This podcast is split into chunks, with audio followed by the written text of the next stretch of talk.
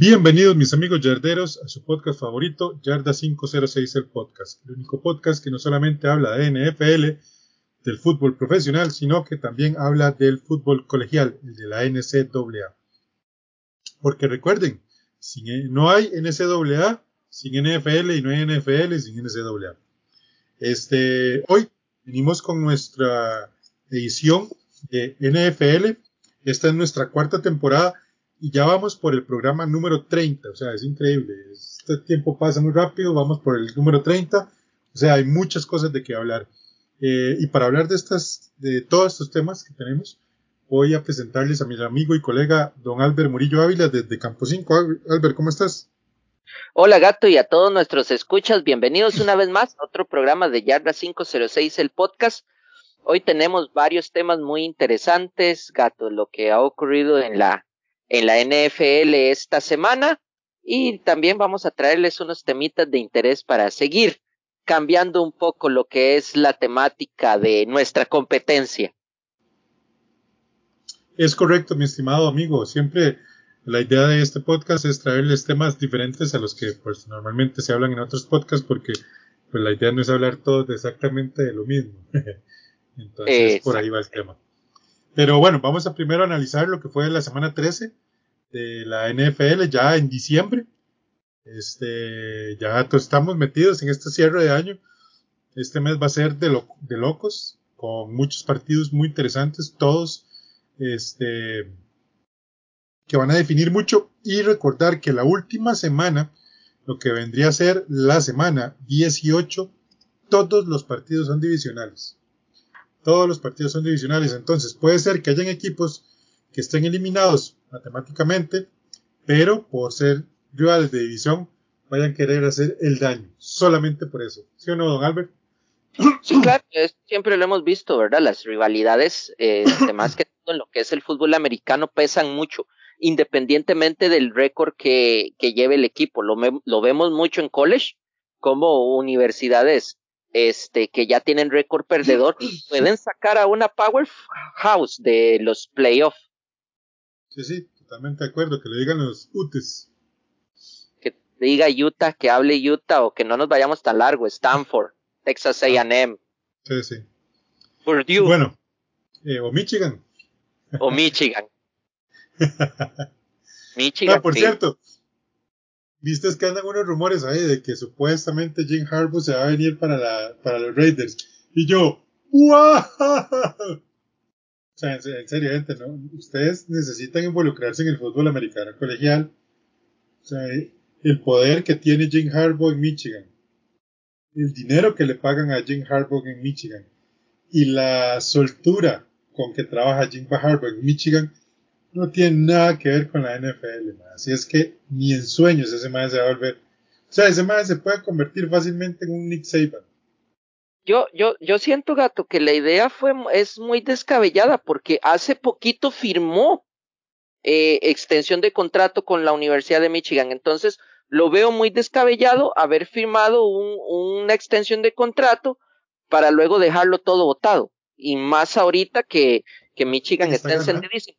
Pero es que, gato, lo hemos dicho y muchas veces, y se lo digo a nuestra, a nuestros, a nuestros escuchas, no nos dejemos llevar de todas las noticias que salen en las redes, de todos esos twitters.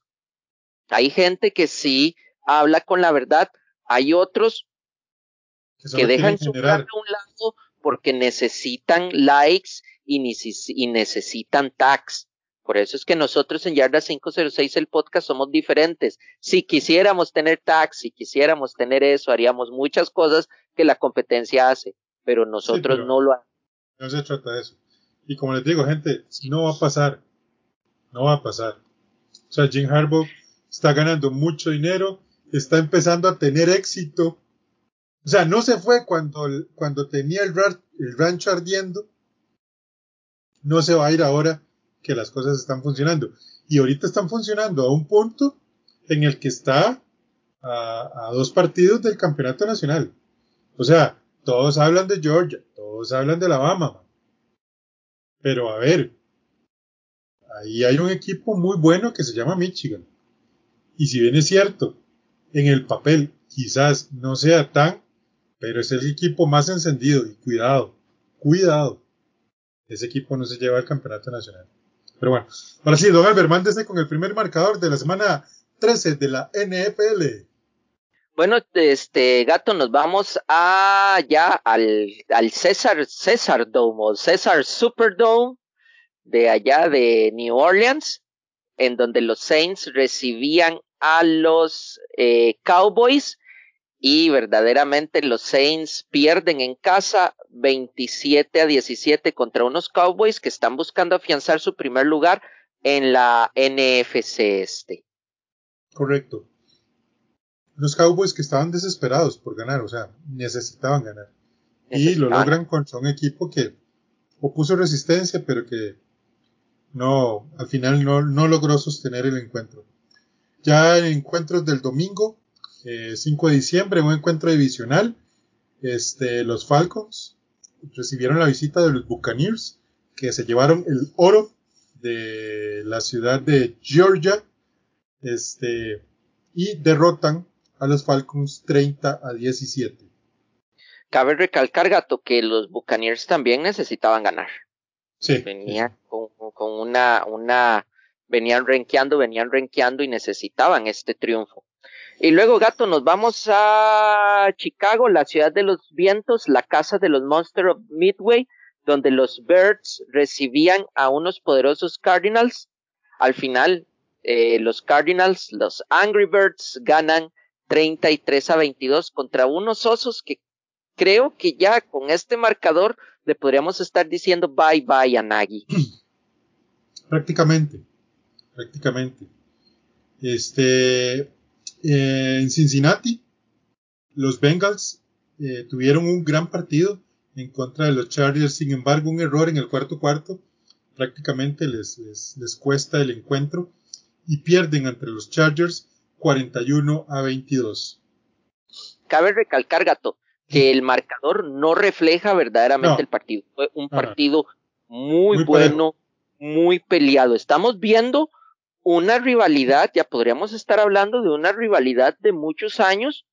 Y cuidado, estos equipos no van a estarse saboteando en playoff, este, en estos, por lo menos en esta década por venir, si siguen manejados de la manera que están manejando. Podemos estar viendo el inicio de una rivalidad muy buena. No, no podríamos compararla como la de la de Peyton Manning y Tom Brady, pero va a ser una rivalidad que va a dejar chispas, verdaderamente se van a dejar chispas y van a ser equipos que se van a estar cruzando. Y gato, nos vamos al Ford Field. Señores, de pie. De pie todos porque por primera vez en esta campaña los Lions de Detroit sienten la victoria al ganarle a unos inconsistentes Vikings 29-27. Pero ojo, casi la pierden los condenados. Sí, sí, sí, o sea, hicieron todo lo posible por perder, pero al final eh, Jared Goff se pone el traje de héroe y saca la victoria, una victoria muy importante para ellos a nivel anímico. Creo que a mí el coach eh, de, los Lions me cae muy bien. Es un tipo muy, muy emocional. No sé cuánto le vaya a alcanzar para estar de coach en la NFL, pero por lo menos él es un tipo muy emocional y me, cae muy bien, me cae muy bien. Ojalá pueda tener un poco más de éxito con esta franquicia que, que ha sufrido durante muchísimos años. Bueno, en Miami, un tal Tua Tagovailoa que viene jugando muy bien, dicho sea de paso, que lanzó para 30, para 30 pases completos, comple acumuló 244 yardas y logró dos anotaciones. Los Dolphins derrotan a unos pues alicaídos Giants. Eh, sí, a mí me dirán, es que son los Giants. Al final, en la NFL le cuesta mucho ganar. Así sean los Giants. Así es que es importante. Y no miren atrás, pero ahí vienen los Dolphins. Ya tienen un récord 6-7. Sí, verdaderamente los Dolphins vienen desde atrás y también de ahí. Yo creo que ya surtió efecto porque me imagino que a Brian Flores le jalaron los mecates y obviamente también él tuvo que jalar los mecates al equipo y se está viendo ya en los resultados. Luego, gato, nos vamos a otro encuentro. Eh, nos vamos a la Gran Manzana, donde los Jets recibían a los Eagles. Unos Eagles que no estaban liderados por este por Jalen Hurts, sino que volvió a estar en el bigote. tal este Minchu, el famoso Minchu Porn, volvió a Garrett Minchu, volvió a las a los controles de un equipo de la NFL y saca el juego 33 a 18 contra unos Jets que igual es un equipo que está en reconstrucción, tienen un mariscal novato, gente, recordemos, ningún mariscal es súper exitoso en su primer año, eso es lanzar una moneda al aire, ya necesitarías una maquinaria bien aceitada como la de los Patriotas para poder verdaderamente llevar a un jugador novato a grandes expectativas, ¿verdad? Y por el momento, gente de los Jets, paciencia, hay que esperar todavía un par de añitos más para ver cómo cuaja ese proyecto. Es correcto, mi estimado. Eh, en el Energy Stadium en Houston, Texas, los Colts blanquearon a los Texans, que lo, lo, único bueno de esto, y te lo voy a resaltar así a Albert, me parece que por primera vez en toda la temporada los Colts no le bajaron el pie al acelerador. Así de fácil. Se, mantuvieron, se, mantuvieron, duros. Y lo que tienen que hacer, ¿verdad? A partir de diciembre, gato, es lo que hay que hacer ahora a partir de diciembre. No se puede desperdiciar.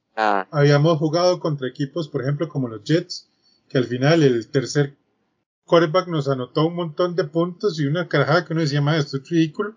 Yo sé que habíamos ganado el partido y que ya lo teníamos súper controlado, pero no se puede jugar así. O sea, hay que seguir, seguir, seguir, seguir y eso, de todo esto, y lo recalco porque si bien es cierto, eh, los Texans no son exactamente el rival que uno esperaría, pero eh, ellos hicieron su trabajo y eso es lo que a mí me gusta de todo este tema.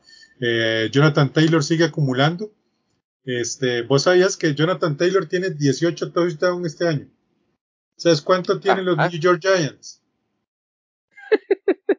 no me digas que 18. 18. sí, bueno anota más Jonathan Taylor que todo un equipo, la verdad.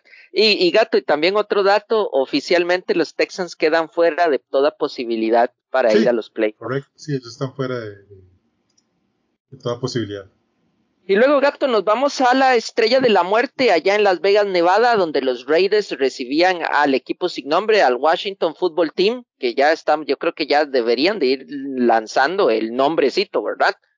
Pero bueno, en este caso, los Raiders pierden 15 a 17, entablando una vez más una de las maldiciones que ha cargado los Raiders durante bastante tiempo, que es que se caen después del Día de Acción de Gracias.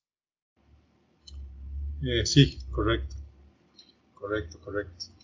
Bueno, en otro encuentro que realmente no fue como muy representativo, porque evidentemente este es otro equipo que está en reconstrucción, que son los Jaguars. Yo sigo insistiendo, la gente que dice que, el señor Urban Meyer va a ser despedido realmente tampoco o no ve la NFL o no sé qué le pasa. Urban Meyer le tienen que dar por lo menos un año más. A no ser que Urban Meyer se vaya él, que lo dudo. Pero yo creo que por lo menos un año más, o sea. Y los Rams, pues, tienen un equipo que es para ganar hoy. Gane ahora y piense después, dijo, dijo Sean McVay, ¿verdad? Derrotan a los Jaguars 37 a 7.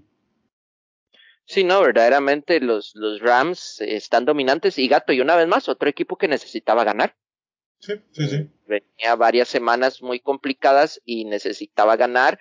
Y igual, Gato, inclusive un año más no. Yo siento que Urban Meyer mínimo va a estar tres años en los Jaguars. Después de tres años. No, no, yo entiendo. pero es, es lo que quiero decir. O sea, los procesos en la NFL no son como en el fútbol. Eh, soccer. O sea, no es que te ponen seis meses y te despiden y ya, ¿no? O sea, no. Los procesos en la NFL son largos. ¿Por qué? Porque se juegan 17 partidos, porque una temporada son seis meses, cinco meses. O sea, es otra mentalidad, no, no es lo mismo, o sea, hay que tener claro eso. Es algo totalmente distinto. Y luego, gato, nos vamos al, al partido que ya muchos están diciendo el inicio de la gira de despedida, donde un Ben Roethlisberger cada vez está sonando más de su retiro, inclusive vamos a hablar más adelante de ello. Y en esta ocasión los Steelers ganan 20 a 19 contra, contra su acérrimo rival, los Ravens, que verdaderamente, como has dicho muchas veces, ¿verdad? Vives y mueres por tus decisiones. Eh, los Ravens quisieron, en vez de anotar la patada del empate, ganar, este, llevarse la victoria. Y, igual la jugada no estuvo mal, fue un error humano. El tie se le, le pegó la pelota en las manos y la perdió. Que si él la hubiera recepcionado, hubiera entrado fácilmente y los Ravens hubieran ganado. Lamentablemente la historia no fue así y los Steelers se llevan otra victoria para la casa. Eh, en Seattle, este, los Seahawks vuelven a derrotar a unos 49ers que le tienen la medida puesta, a pesar de que los Seahawks este, virtualmente están eliminados este, de la, de la postemporada, porque, no sé, aún ganando todos los encuentros que quedan, habrían que darse ciertos escenarios para ganar. Este, yo considero que ya ellos están eliminados y los 49ers caen derrotados, esta vez 30 eh, a 23. Interesante este dominio de, los Seahawks sobre los 49ers. No, gato, y ese es un problema que va a cargar ahora en diciembre. Porque ya los, los Seahawks ya no tienen nada que perder y los otros equipos están muy preocupados porque necesitan ganar y necesitan acomodar sus fichas y perder contra y perder contra los Seahawks, recuerden, podrán tener un récord perdedor, pero los Seahawks no los vas a comparar con los Lions o los Seahawks no los vas a comparar con, con unos Jets o con unos Jaguars que están en reconstrucción. Los Seahawks es un equipo que ha tenido muy mala suerte pero que en un domingo cualquiera te puede jugar un partidazo y esas derrotas ahorita son las que cuentan al final para ir o no a postemporada. Correcto. Continúa vos con el Sunday. Con el, con el Sunday Night Football. Yo pensé que no, no, verdaderamente me quedé callado porque quería quitarme ese tiro, pero verdaderamente en un partido aburrido. Para el olvido yo hubiera preferido haber visto a los Bengals y a los Chargers jugar el domingo en la noche. O sea, a pesar del marcador 22 a 9, eh, ganando los Chiefs allá en el cabeza de flecha contra los Broncos, verdaderamente los dos equipos se vieron mal. Eh, Terry Bridgewater nunca encontró el norte, se veía perdido, se veía desorientado. Estaba en cualquier lado menos en, en, Kansas City. En el y, y los Chiefs verdaderamente ganan por, por es, porque prácticamente los Broncos les dieron, les dieron la oportunidad para ganar, pero a pesar del marcador, no ganaron de una forma contundente. No, no. Y, creo que aquí vale la pena hacer el. Bueno, no, porque no quiero ahondar en este tema, pero sí quiero hacer el comentario: es el señor Patrick Mahomes tiene que cuidar más el balón. O sea, ya no puede seguir con esos malabares las defensas cada vez se le están cerrando más.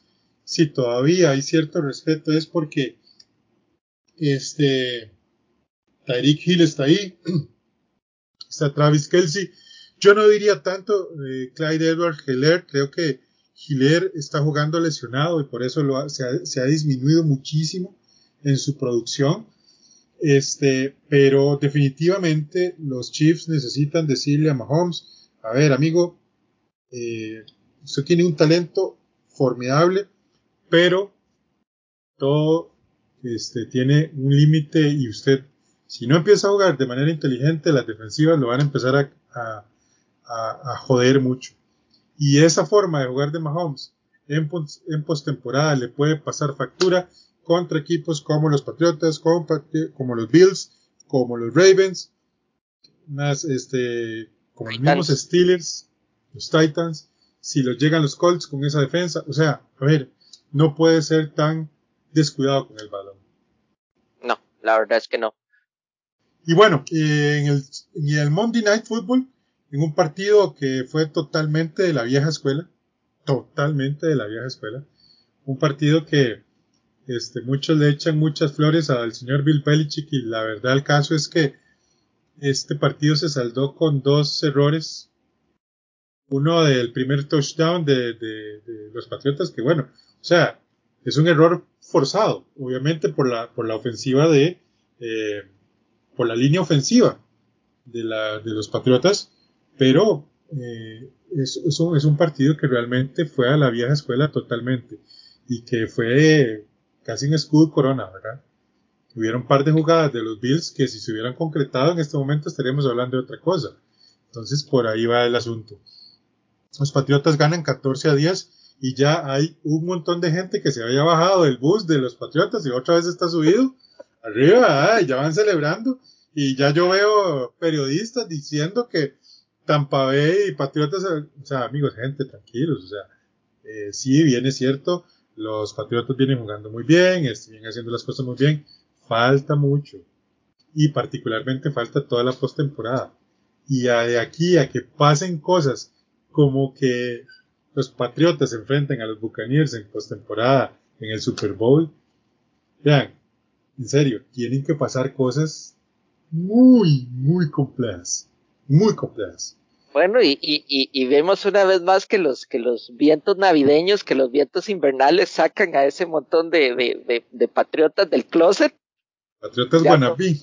Los, los, patriotas guanabí y no, y no olvidemos que extrañamente tienen mucha relación con los, con los Bamalovers también. Ahora sí, sí, todo el mundo va a Alabama, todo el mundo le va a los patriotas y qué bueno. No, falta mucho, allá, en serio, falta, falta mucho. Y, ahora, Dejen de echarle tanta miel a Mac Jones.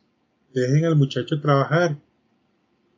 O sea, déjenlo tranquilo, déjenlo trabajar. ¿Está haciendo las cosas bien? Por supuesto que las está haciendo bien. Pero déjenlo, falta mucho. Para que Mac Jones sea una, una persona, no sé. Es más, asuman exactamente lo mismo que hicieron con Tom Brady. A Tom Brady lo dejaron trabajar, nadie creía en el MAE. Por lo menos en el primer año. Y ya cuando él logró sus cosas, obviamente, pues sobre él se pusieron un montón de expectativas, pero ya fue cuando él alcanzó cosas. Hasta el momento, Mac Jones lo único que ha hecho es ser un distribuidor de una ofensiva que funciona bien y que no lo necesitan a él. Vos, vos sabes, vos sabes, gato, a mí, a mí Mac Jones me recuerda mucho eh, cuando inició el Big Bang, ¿no? Vayamos muy largo. Sí, sí, sí. Así empezó, así empezó Ben Roethlisberger. Uh -huh. Pues hay que tener mucha era... paciencia, mucho. Y, y, esos, insisto, esos periodistas que ya están hablando de, de que Super Bowl y que no sé qué, tranquilos viejos, no se vayan tan alto, relájense. Para que eso suceda, o sea, ustedes como periodistas lo saben mejor que yo, para que eso suceda, se tienen que dar un montón de factores y situaciones que es muy complejo. El año pasado, ¿cuál era la, cuál era la final que daban? Eran este los Chiefs, creo, contra ¿quiénes eran? Chiefs Ravens. No, Chiefs este los los quesos. Ah, Chiefs Todo el mundo quería los que, Chiefs quesos.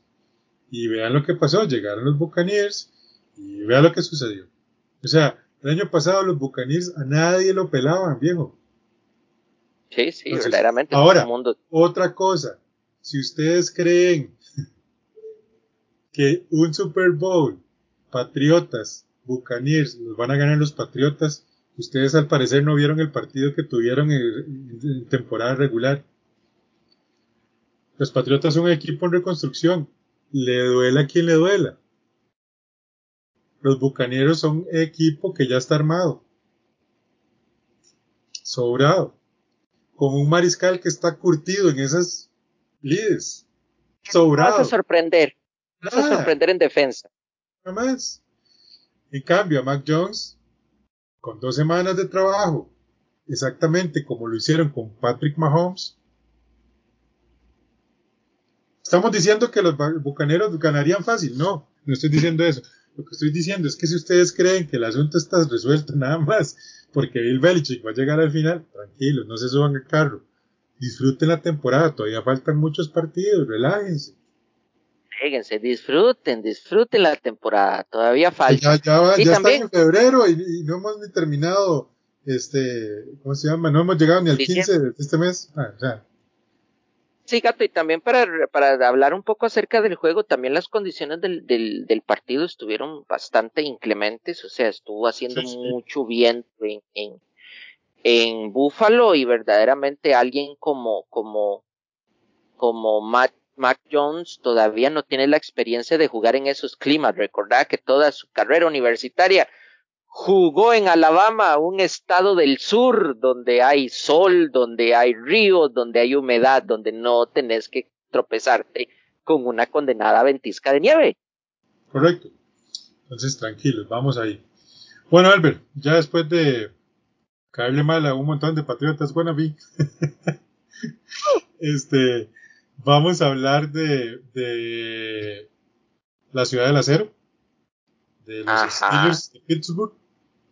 Los Pittsburgh Steelers, este, ya se, se, ha hablado entre corrillos, Albert, que el mariscal está, pues está cansado, ya siente que no, y su cuerpo no responde de igual manera, las lesiones, los dolores, este, todo un tema. Entonces es muy probable que esta sea su última, su última campaña. Entonces, obviamente ya se empiezan a dar los escenarios para este un nuevo mariscal en la, ciudad del acero. Hay que reconocer que los Steelers son un equipo armado. O sea, que, si bien es cierto, eh, hay cosas por ahí que se pueden mejorar, pero es un equipo que está armado. Es un, es un equipo que está en las mismas condiciones como estuvo Tampa Bay hace dos años. Correcto, Tiene receptores, tiene Tayen, tiene, una línea ofensiva, tienen un corredor muy bueno, tienen defensa. O sea, lo, lo que verdaderamente está jodiendo en este momento a los Steelers es que ya Ben Roethlisberger no tiene el brazo de hace 10 años. O sea, es lo que los está jodiendo ahorita. Pero aparte de eso, en todas las demás posiciones, el equipo está bien. Entonces, eh, hay muchas opciones de mariscales de campo que quieran, eh, que quieran un anillo y siento que la ciudad del acero es un muy buen nicho para poder competir por uno a muy corto plazo. Correcto. Entonces se están barajando varias opciones. Nosotros vamos a hablar aquí de siete opciones así rápidamente que las voy a mencionar y ahorita las comentamos. Eh, uno de los que se maneja principalmente, primordialmente, es el señor Aaron Rodgers. Recordemos que Aaron Rodgers, pues, no tiene una buena relación con la gerencia, más allá de que eh, por ahí dejaron sus armas un ratito para, para concentrarse en la temporada, él no tiene una buena relación con Gutes Entonces, evidentemente hay una posibilidad de que Aaron Rodgers regrese, eh, regrese, pueda viajar, como lo hizo en su momento Tom Brady, a un equipo contendiente, en este caso de la NFC a la AFS. La verdad el caso es que suena muy bien, para mí suena muy bien, es un buen lugar para, para Aaron Rodgers y, ojo, sería un equipo muy, muy, muy temible, hermano. Un buen lugar, gato, un buen lugar en, en el papel, pero también recuerde y, Aaron Rodgers tiene que que jamás vas a comparar el norte de la nacional con el norte de la americana. O sea, los Ravens pegan duro, los Bengals están pegando duro, los Browns están pegando duro. Pero definitivamente, Albert, eh, un, un como Aaron Rodgers en los Steelers haría de los Steelers un equipo muy, muy difícil. Ah, no, no, sí, obviamente sí lo harían muy difícil, pero no lo haría. Te lo pongo así, y te lo pongo así. En este momento, Steelers con un equipo que no tiene coreback, que está compitiendo en la AFC Norte por equipo, ¿verdad? Ojo. No es lo mismo que yo le quite a Aaron Rodgers a los Green Bay Packers. Ah, no. Ah, jamás. jamás. Ese, ese potenciador que es este muchacho, este mariscal, que vuelvo al tema por aquellos que me lo digan, si el mae me cae mal, a mí me cae mal, pero es un buen quarterback, es un excelente talento, o sea, eso, negar esas cosas es absurdo. Yo, no, yo nunca he entendido cómo esos más se ciegan ante, ante el talento de alguien, o sea, les cae mal Antonio Brown, entonces para, eh, para ellos Antonio Brown es malo. No madre, Antonio Brown es un tipo difícil, pero el tipo tiene talento. Exactamente. Exactamente, con Tom Brady también, ahorita cuando Tom Brady ganó el campeonato de, del, de este, cuando ganó el, Super Bowl, ya la gente ya no tenía más argumentos y lo único que hacían era madrear, porque ya no tenían más argumentos. Pero, pero aún así vieras que, que yo con Aaron Rodgers sí lo veo muy complicado. Pues, pues el camino no estaría más escabroso para ingresar a, a, a los playoffs. No digo imposible, pero estaría más escabroso. Y también está la situación, no sé, es que, es que Tomlin también es bien difícil. Entonces siento que podrían haber choques de egos ahí bien, bien, bien feillos. Quién sabe, si usted, si usted necesita un anillo Super Bowl. Sí. Bueno, otro de los que se menciona es, eh, es un muchacho muy joven, que lo ha mencionado Albert en los podcasts de NCAA, este, el señor Kenny Pickett. Este, es un muchacho que ni siquiera se movería de ciudad. Este, y les caería en el draft. Habría que ver qué posibilidades hay. Pues, obviamente alguien se les puede adelantar. Pero Kenny Pickett es una, una muy buena opción de cara a lo que, a lo que podrían ser los Steelers el próximo año. Sí, no, gato, verdaderamente lo hemos mencionado montones de veces en el, en el podcast, eh, inclusive le hicimos la consulta a Ian Routry y ya con esto confirma de que en Yarda 506 el podcast estamos muy bien. estamos muy bien dando datos y estamos muy bien dando predicciones. Yo lo he dicho. Y es que gato, verdaderamente es que es cierto, es que es la mejor opción. Es el mejor mariscal que está en tu área. Un mariscal de campo que conoce la ciudad, es estrella de la ciudad, juega en el estadio de tu ciudad. Entonces, ¿qué más le puedes pedir? Es que, es que gato, mejor regalo para los Steelers no puede haber en mucho tiempo. Y está a boca de jaque. Otro mariscal que se menciona también es este Russell Wilson. Recordemos que hay ciertos rumores eh, que se están hablando acerca de los Seattle Seahawks, que ellos quieren hacer una reconstrucción y evidentemente Russell Wilson representaría eh, ¿cómo se llama? Un botín de draft. O sea, podrían ellos cambiarlos por varios picks. Recordar que los Seattle Seahawks tienen muy pocos picks para el draft, entonces reconstruir a partir de eso podría ser muy interesante. Ahora, ¿qué es el tema aquí? Bueno, a ver si Wilson de verdad se quiere ir de Seattle. Esa es una, una cuestión. Y si otro equipo de Nueva York, ¿verdad? Por ahí no le, no le hace una, una mejor propuesta. Por ahí. Exacto. Eh, otro jugador que se menciona y es otro de, del próximo draft es el señor Matt Corral, el quarterback de All Miss. Eh, es un muchacho que este podría llegar a los Steelers. El tema es que se perfila, ojo, no creo que sea así, pero se perfila que Matt Corral se vaya entre los primeros tres picks.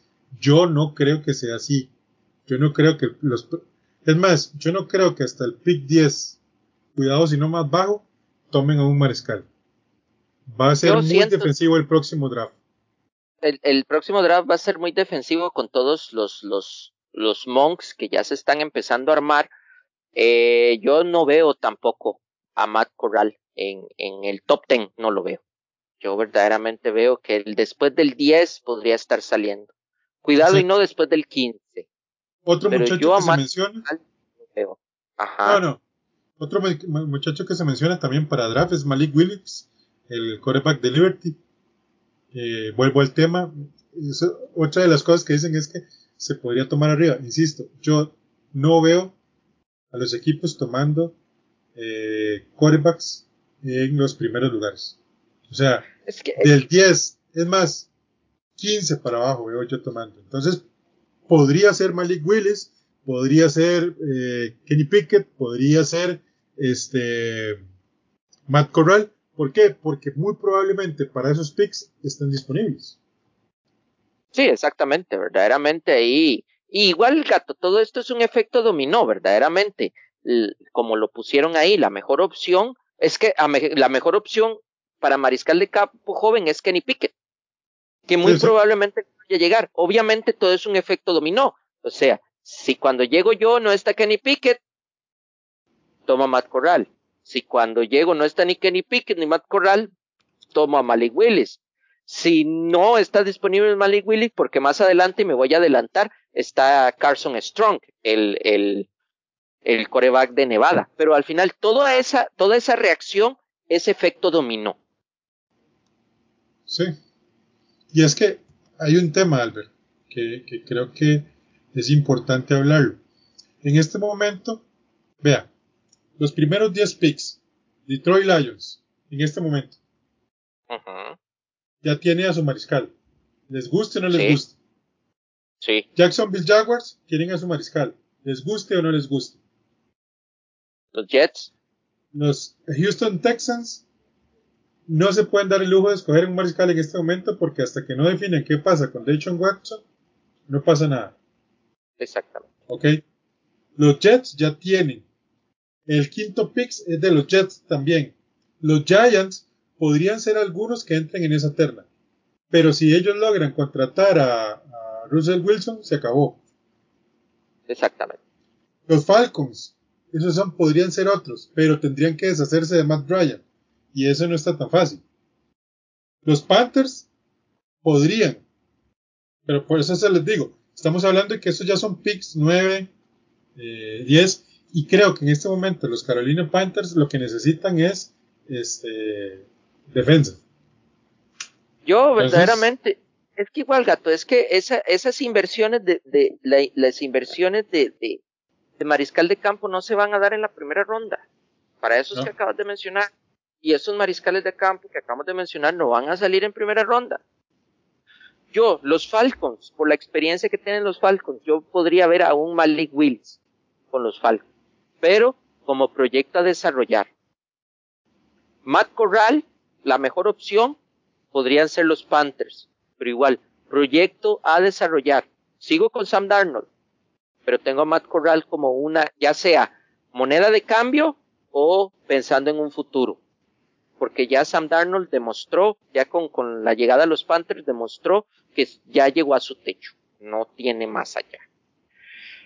Eh, Carson Strong, igual es otra opción que podría haber tal vez, muy probablemente, podría llegar a los Giants, pero igual no en primera ronda, podría llegar en una segunda o tercera ronda para desarrollar.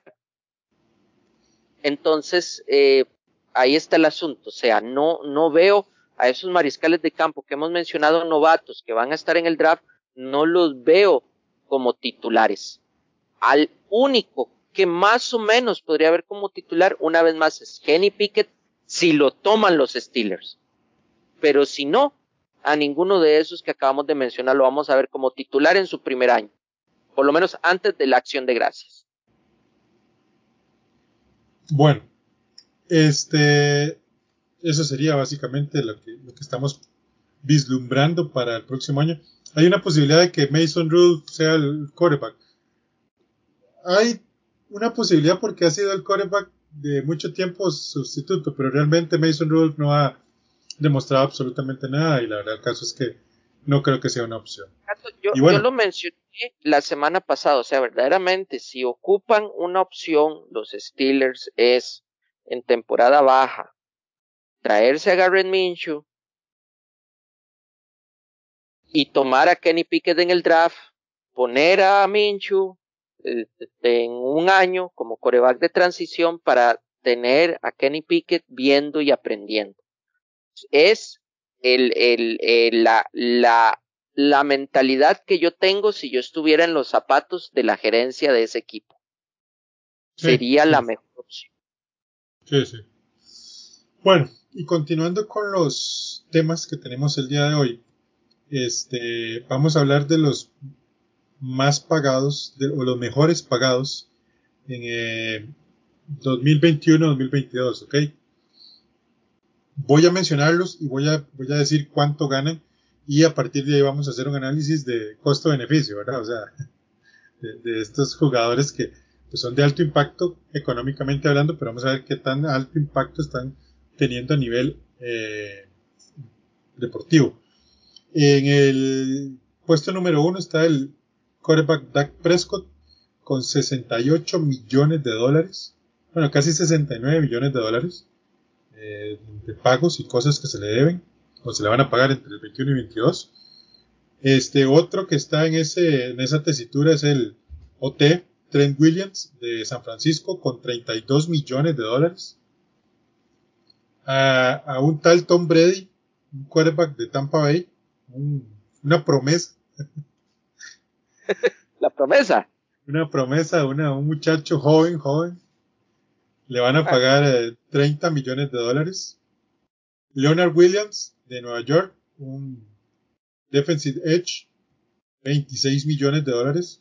Matt Ryan de Atlanta, un quarterback, 24 millones de dólares.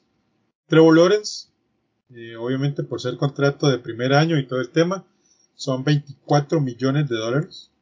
Joy Bosa, el defensive edge de Los Angeles Chargers, 24 millones de dólares. TJ Watt, el linebacker de Pittsburgh, 23 millones de dólares. Otro mariscal de primera ronda de este año, que es el señor Zach Wilson, va a percibir 23 millones de dólares. Y este, un tal Julio Jones, un wide receiver de Tennessee, va a percibir 22 millones de dólares. Eh, evidentemente, dólares más, dólares menos, o sea, yo lo estoy redondeando.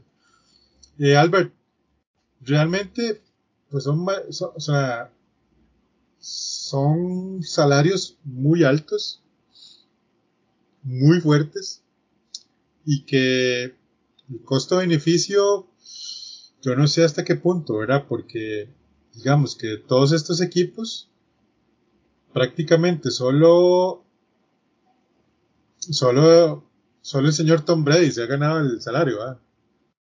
O sea, ya este muchacho más bien devengó extras verdaderamente sí, ya, ya, ya Tom Brady ya está jugando por diversión, verdaderamente. Eh, Gato, me sorprende lo que es lo de Dak Prescott, la cantidad tan exorbitante de dinero. O sea, si ves la diferencia de con el que le sigue, que es Trent William, el OT es prácticamente el doble. El doble. Es el doble, o sea, es demasiadísimo dinero. Y, y es lo que yo digo que, que, que los Cowboys eh, o sea, no sé, Jerry Jones está botando demasiado, demasiado dinero. Yo no digo que Dad Prescott sea un mal coreback. Él no es un mal coreback, pero él no vale 68 millones de dólares. No lo vale. No lo vale. Nunca. Nunca, nunca. Aún así, a pesar de que los otros están altos, son manejables, aún así, poquito manejables.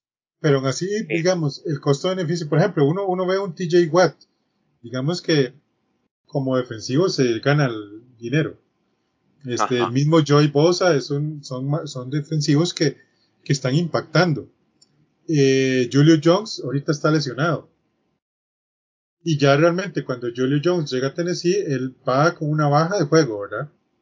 Sí, verdaderamente. O sea, sale de Atlanta porque hay una baja de juego y todo el tema. Un jugador, pues que en su momento, no quiero decir que no tenga el talento, pero en este momento no está produciendo nada, que es el señor Matt Ryan. Sí, Matt Ryan. y también por el lado de, este muchacho, este Leonard Williams, que Leonard Williams no lo vemos nosotros de, encabezando ya sea taqueos o presiones de coreback, o sea, no es de los mencionados y sin embargo está echándose tamaño poco plata. Exacto, o sea que uno debería, debería decir, debería decir que está taco a taco con un Aaron Donald. Exactamente. Y ya no hablemos de, de Trent Williams, ¿verdad? Sí. O sea, es mucho dinero. Eh, y ahí es donde también vienen las inversiones en los jóvenes eh, de primera ronda, ¿verdad? Porque vos, vos escuchas 24 millones y vos escuchas 23 millones para Trevor y para Zach Wilson eh, pues es mucho dinero y es una, a ver, esto sí es una inversión riesgosa, porque vos no sabes qué vas a, qué vas a recibir a cambio de esto. Exactamente, verdaderamente es una, es una inversión de riesgo.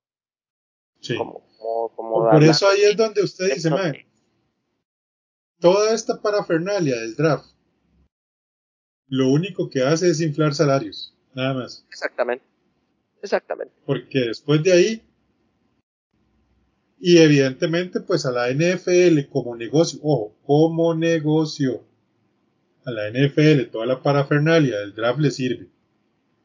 Exacto. Y a los jugadores, evidentemente, también les sirve toda la parafernalia para el tema de ellos. Pero para los equipos como tal, esa parafernalia, no sirve de nada.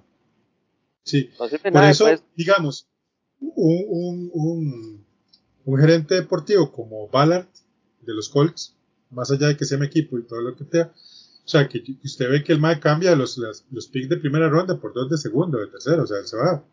O sea, él no, él no se va a pagarles a un de primera ronda.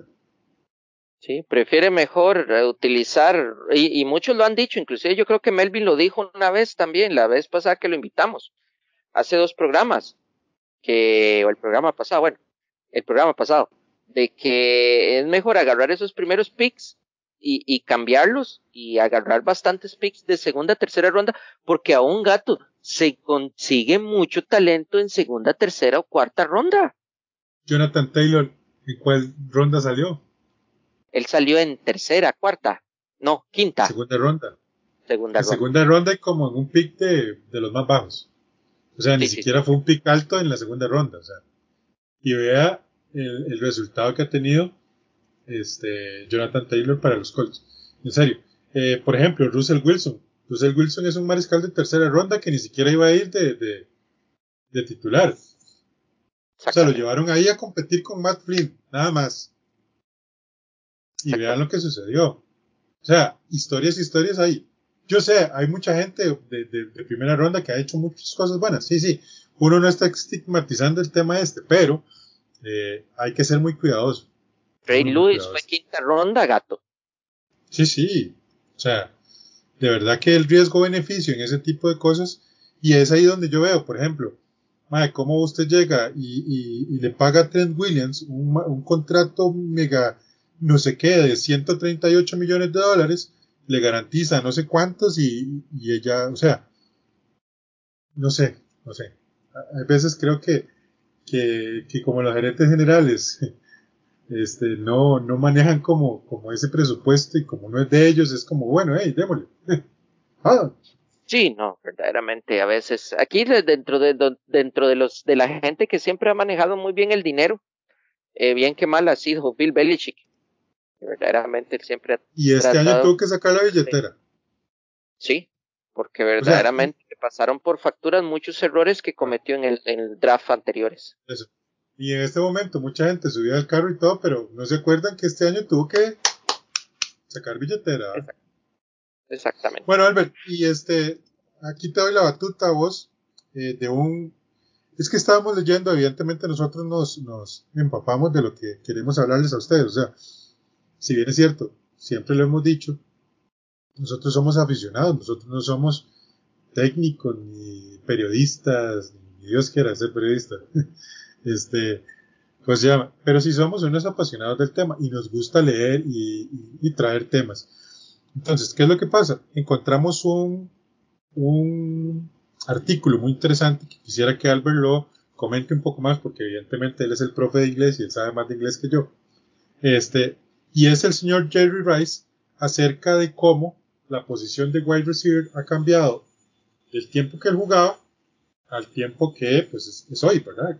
Él hace, no hace una crítica, sino hace como un análisis de lo que ha cambiado.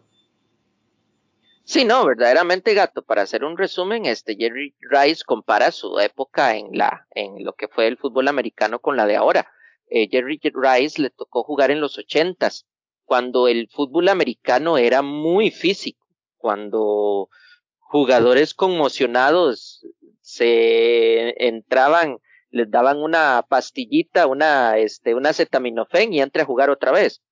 Eh, era una época donde el fútbol tenía, tenía, este, era más, era más, eh, eh, más físico, más, digámoslo, más brutal. Entonces, obviamente, habían muchas reglas que hoy se aplican que en esa época con él no se aplicaban. Por ejemplo, él tenía que agarrarse de manotazos con un cornerback primero para poder subir, porque cuando eso no estaba, cuando él jugaba no estaba la regla de las cinco yardas. Recordemos para nuestros escuchas que, hay un, en una jugada de, de receptor cornerback eh, solo pueden tener contacto dentro de las cinco yardas de la, de la yarda de golpeo. Después de ahí, no puede hacer ninguno de los dos, puede tener ningún contacto. En la época de Jerry Rice no existía esa regla. Entonces eran siempre majados y siempre buscados y siempre en un vivo contacto con el cornerback, que prácticamente era una lucha de fuerza para poder atrapar un balón. Ese es uno de los puntos. Otro punto que también trata, que igual es de, repercusión, es con respecto a la protección de los mariscales de campo. Ahora se protegen mucho el mariscal de campo. En época que Jerry Jones jugaba, no. En esa época que él jugaba, recordemos que tal vez... Jerry Rice. Jerry Rice, perdón, se me confunde, gracias. Jerry Rice, en esa época que jugaba, este, digamos, por ejemplo, alguien como Joe Montana, Joe Montana, su carrera se vio muy desmada por lesiones y por, por contusiones y por este, él inclusive tuvo muchos problemas con la, con la columna, con la espalda, por esa misma situación de que no eran, eran unas sacks bestiales de dos o tres. Eh, o sea, en ese tiempo se mandaban específicamente a golpear al coreback. Exactamente. Se mandaba a golpear y a lesionar al coreback. Inclusive, veamos tampoco la, comparativa. Estuvo Joe Montana y luego estuvo, eh, encontraron a, a Steve Young, otro mariscal de campo que podría haber durado más, pero las lesiones lo sacaron.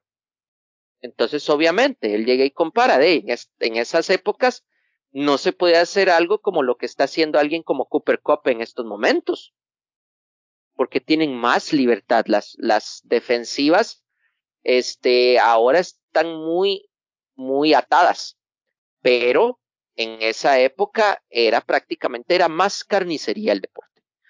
Y estábamos mencionando, sí, lo de la, lo de la regla que hay en él, en lo que son con los mariscales de campo. Y además de que igual estaba la tecnología, pero aún así no estaba la tecnología tan adelantada para lo que son, lo que son videos, lo que son apelar jugadas y etcétera. Entonces creo que por ahí eso es como en resumen lo que Jerry Jones, eh, Rice trata de sacar este en su análisis, ¿verdad? de que obviamente si él estuviera jugando ahorita, o sea, fue el mejor de los tiempos en esa época. Si él estuviera jugando ahorita, bueno, estaría a nivel Dios casi. Sí, definitivamente. O sea, imagínate a un Mike como Jerry Rice jugando con un carajo como Peyton Manning. Eh, con un carajo como Aaron Rodgers. O sea, los números bestiales. Es más, vayámonos más allá traigámonos a Joe Montana a jugar con las reglas de ahora. Exactamente. A Steve Young, porque ahora todo el mundo se vuelve loco con, con lo que hace Lamar Jackson y todo. Amigos, es que Steve Young corría así o mejor y lanzaba con ese brazo zurdo muchísimo mejor que lo hace Lamar Jackson. La precisión que tenía ese man en el brazo era otro nivel. Entonces, evidentemente son cosas. Obvio, no estamos diciendo que una época es mejor o peor, o sea, simple y sencillamente estamos diciendo que son momentos diferentes de la historia y que muy probablemente si trajéramos a estos muchachos a jugar ahora, las cosas serían para ellos mucho mejores, evidentemente. Yo no puedo decir en este momento que, que el coreback, que digo, que el juego ha mejorado o ha empeorado. No lo sé. Eh, evidentemente uno quiere ver a sus jugadores siempre sanos. O sea, a mí no me gustaría en este momento que, por ejemplo, pase lo que está pasando con, con Derrick Henry en los Titans, que está lesionado. O sea, uno no quiere ver a un jugador lesionado.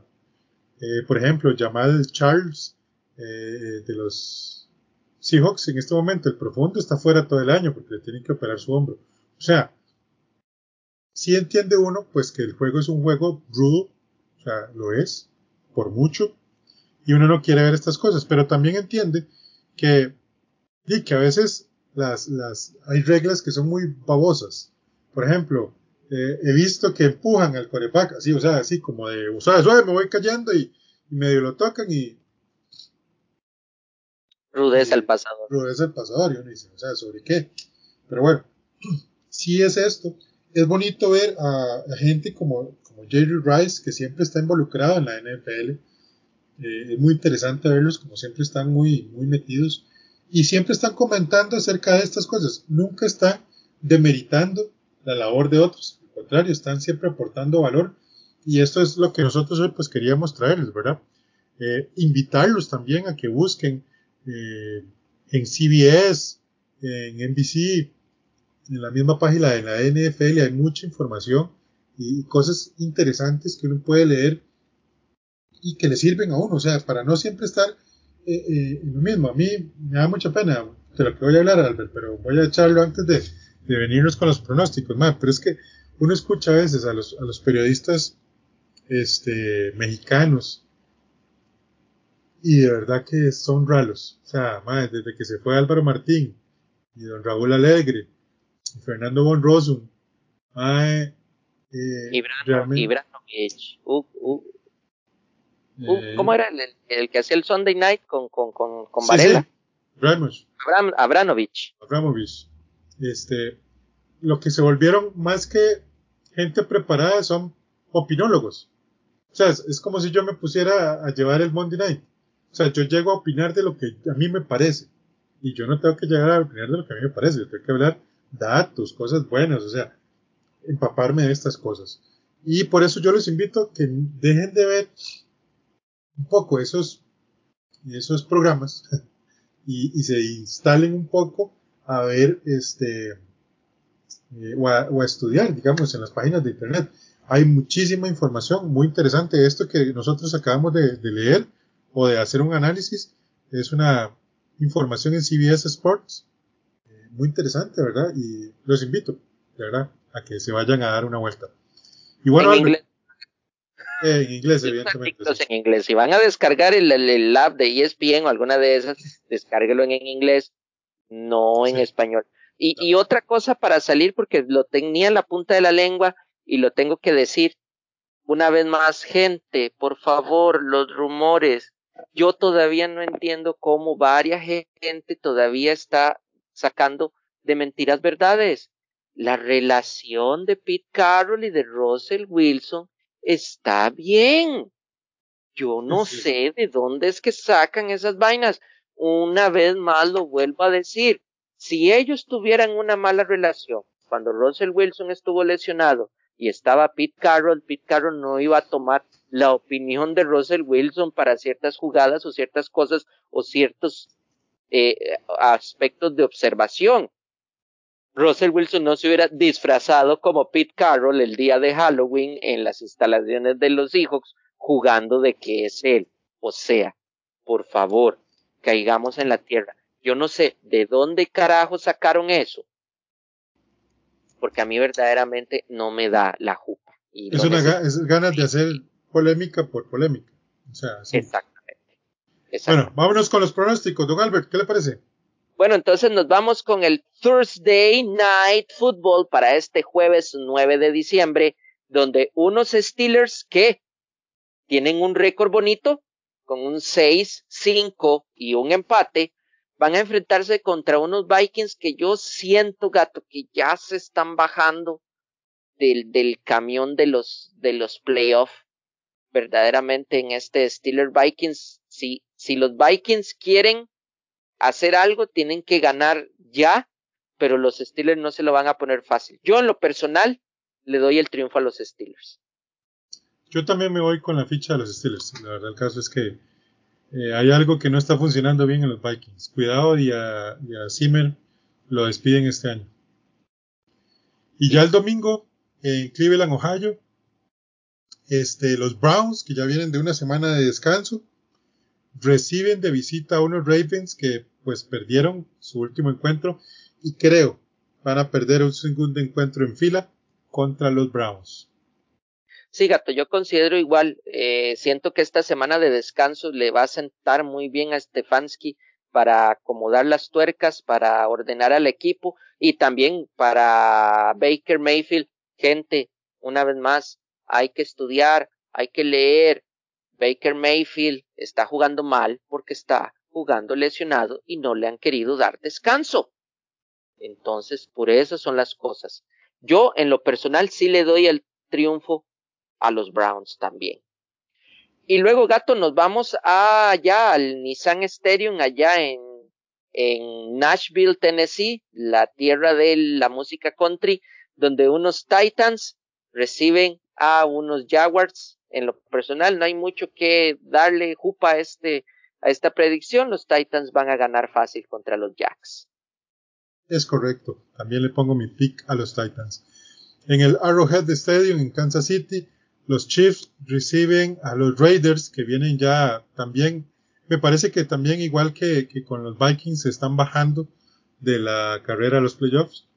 Y este, a pesar de que los Chiefs son muy descuidados con el balón, uh, en su quarterback, la defensa está elevando su nivel y van a hacer un gran partido y van a ganar los Chiefs. Yo en lo personal voy a diferir con vos, gato. Yo siento que los Raiders tal vez no vayan a ir a los playoffs, pero yo siento que este partido se lo van a sacar a Se van a pasear, se van a pasear los Chiefs. los Chiefs. Y luego nos vamos a la Gran Manzana, pero esta vez son los Jets que van a recibir a unos Saints que verdaderamente los Saints no se vieron tan mal el jueves. El problema fue la lesión que tuvo Tyson Hill. Unos pueden decir, uy, sí, tuvo cuatro intercepciones, pero el muchacho estaba jugando con, con su mano de lanzar mal, no podía lanzar bien entonces hay que darle el, el sentido de la duda y se veía Gato que no podía lanzar bien. Yo en lo personal le voy a dar el triunfo a los Saints. Yo también le voy a dar triunfo a los Saints. Son un equipo más armado y los Jets son un desastre. Definitivamente. Eh, en el FedEx Field, los Washington Football Team reciben a los Cowboys en un encuentro divisional sumamente importante de cara a lo que ya se viene a fin de, cierre de temporada. Y creo que aquí va a haber una sorpresa y Washington va a sacarle el partido a los Cowboys. Yo, gato, me voy a ir a lo seguro. Yo siento que los Cowboys le van a ganar a Washington. Verdaderamente, Mika Parson y Trevon Diggs este, no le van a dar oportunidad a Heineken para jugar. Y luego, gato, nos vamos a Charlotte, North Carolina los Panthers, con un récord 5-7, reciben a unos Falcons también 5-7. O sea, en lo personal, me suena a empate este juego, pero me voy a y van a ganar los, los Panthers en tiempo extra. Yo también le voy a dar el, el, el gane a los Panthers.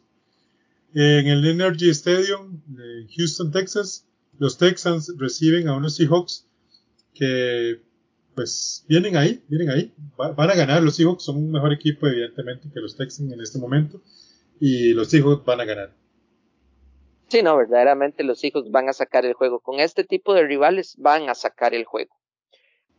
Y luego, gato, nos vamos a lo que es el Mile High, allá en las Rocallosas en Colorado, más, más específicamente en Denver.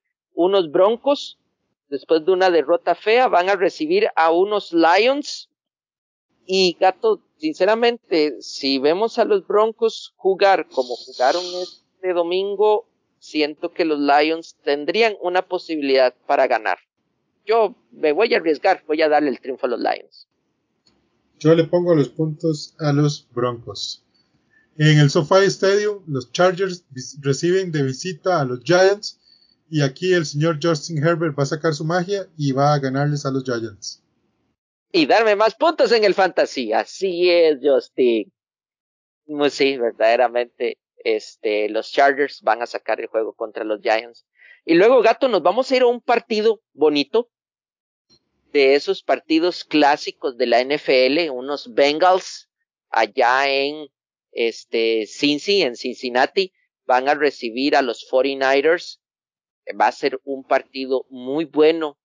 Yo lo auguro muy cerrado y los Bengals, cuidado y no ganan con una ventaja de tres puntos o menos. Yo también le doy la ventaja a los, le doy la victoria a los Bengals. Eh, en Tampa, Florida, en el Raymond James Stadium, los Buccaneers reciben a los Bills. Este difícil encuentro de pronosticar, pero creo, creo que por ser locales los Buccaneers van a sacar esta victoria. Sí, verdaderamente los Bucaneros eh, van a ganar, ya por lo menos para ya asegurar un récord de dos, de dos dígitos, ¿verdad? Positivo, entonces ellos se van a matar para sacar ese juego. Y luego, Gato, un, un clásico del fútbol americano, la rivalidad más añeja que tenemos unos Packers allá en el Lambeau Field, en la tundra congelada, que yo creo que va a estar congelada. Sí. Packers reciben y los Packers reciben a su eterno rival, los Bears. Verdaderamente no hay mucho que, que predecir acá. Los Packers van a ganar sobrados. Correcto. Y en el Monday Night Football, un encuentro divisional durísimo. Va a ser un partidazo en Glendale, Arizona. Este, Kyler Murray y sus Cardinals reciben a, Matt Stafford y los Rams con victoria de los Cardinals.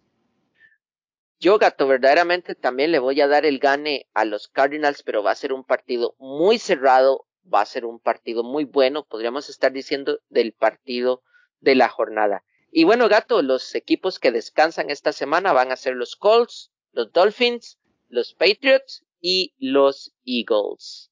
Recordarles que esto es la última semana de descanso, o sea, de aquí en adelante ya no hay más semanas de descanso. O sea, vamos a cerrar de la, de la 15, 16, 17 y 18, cuatro semanas, donde ya los equipos van a jugar full todas las semanas.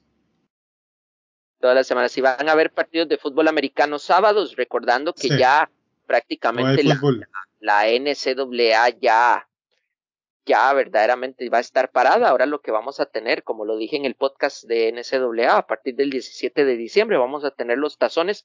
Entonces, gato, es bonito, un- vamos a tener eh, prácticamente lo que es diciembre, es el mes del fútbol americano.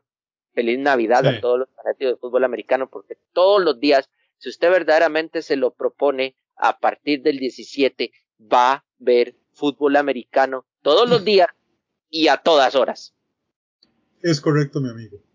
Y bueno, Albert, este fue nuestro podcast por esta semana. Eh, por lo menos lo que eh, tiene que ver con NFL. Muy contentos, de verdad, de haberles traído una edición más. Este, si querés unas palabras de despedida para nuestros estimados escuchas. Bueno, gente, como siempre es un gusto estar aquí eh, con ustedes, eh, verdaderamente tratando de dar información, como dijo Gato, tratar de dar un, prisma diferente o un nuevo enfoque a lo que otros, otros programas dan de fútbol americano. Y una vez más, les exhortamos, hay artículos muy buenos en, en CBS Sports, en NBC Sports, en ESPN, en Fox Sports y también en el canal NFL Network, gran parte de lo que he aprendido de, historia del fútbol americano lo aprendí viendo NFL Network. Es una fuente muy buena de, conocimiento y poder aprender un poco del, del fútbol americano de antaño y poder comprender mejor cuando gente como Jerry eh, Rice habla de su época como jugador de americano. Correcto, sí señor. Y bueno, mis estimados yarderos y yarderas, muchas gracias por estar con nosotros en esta semana. De mi parte, muchas gracias por escucharnos, por, seguir aumentando este número de visitas, número de escuchas y siempre con la idea de traerles mejor material. Estén atentos, vienen programas especiales, vienen invitados especiales, en fin, mucha, mucha información de cara a lo que se viene eh, en este cierre de temporada. De nuestra parte, muchas gracias. Chao. Bye.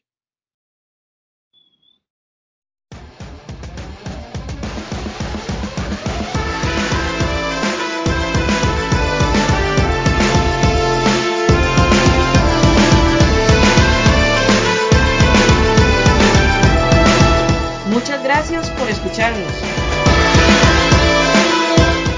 invitamos a seguirnos en nuestras redes sociales, donde todos los días compartimos información de la NFL y de la NCAA. Ayúdanos a crecer compartiendo el podcast con tus amigos.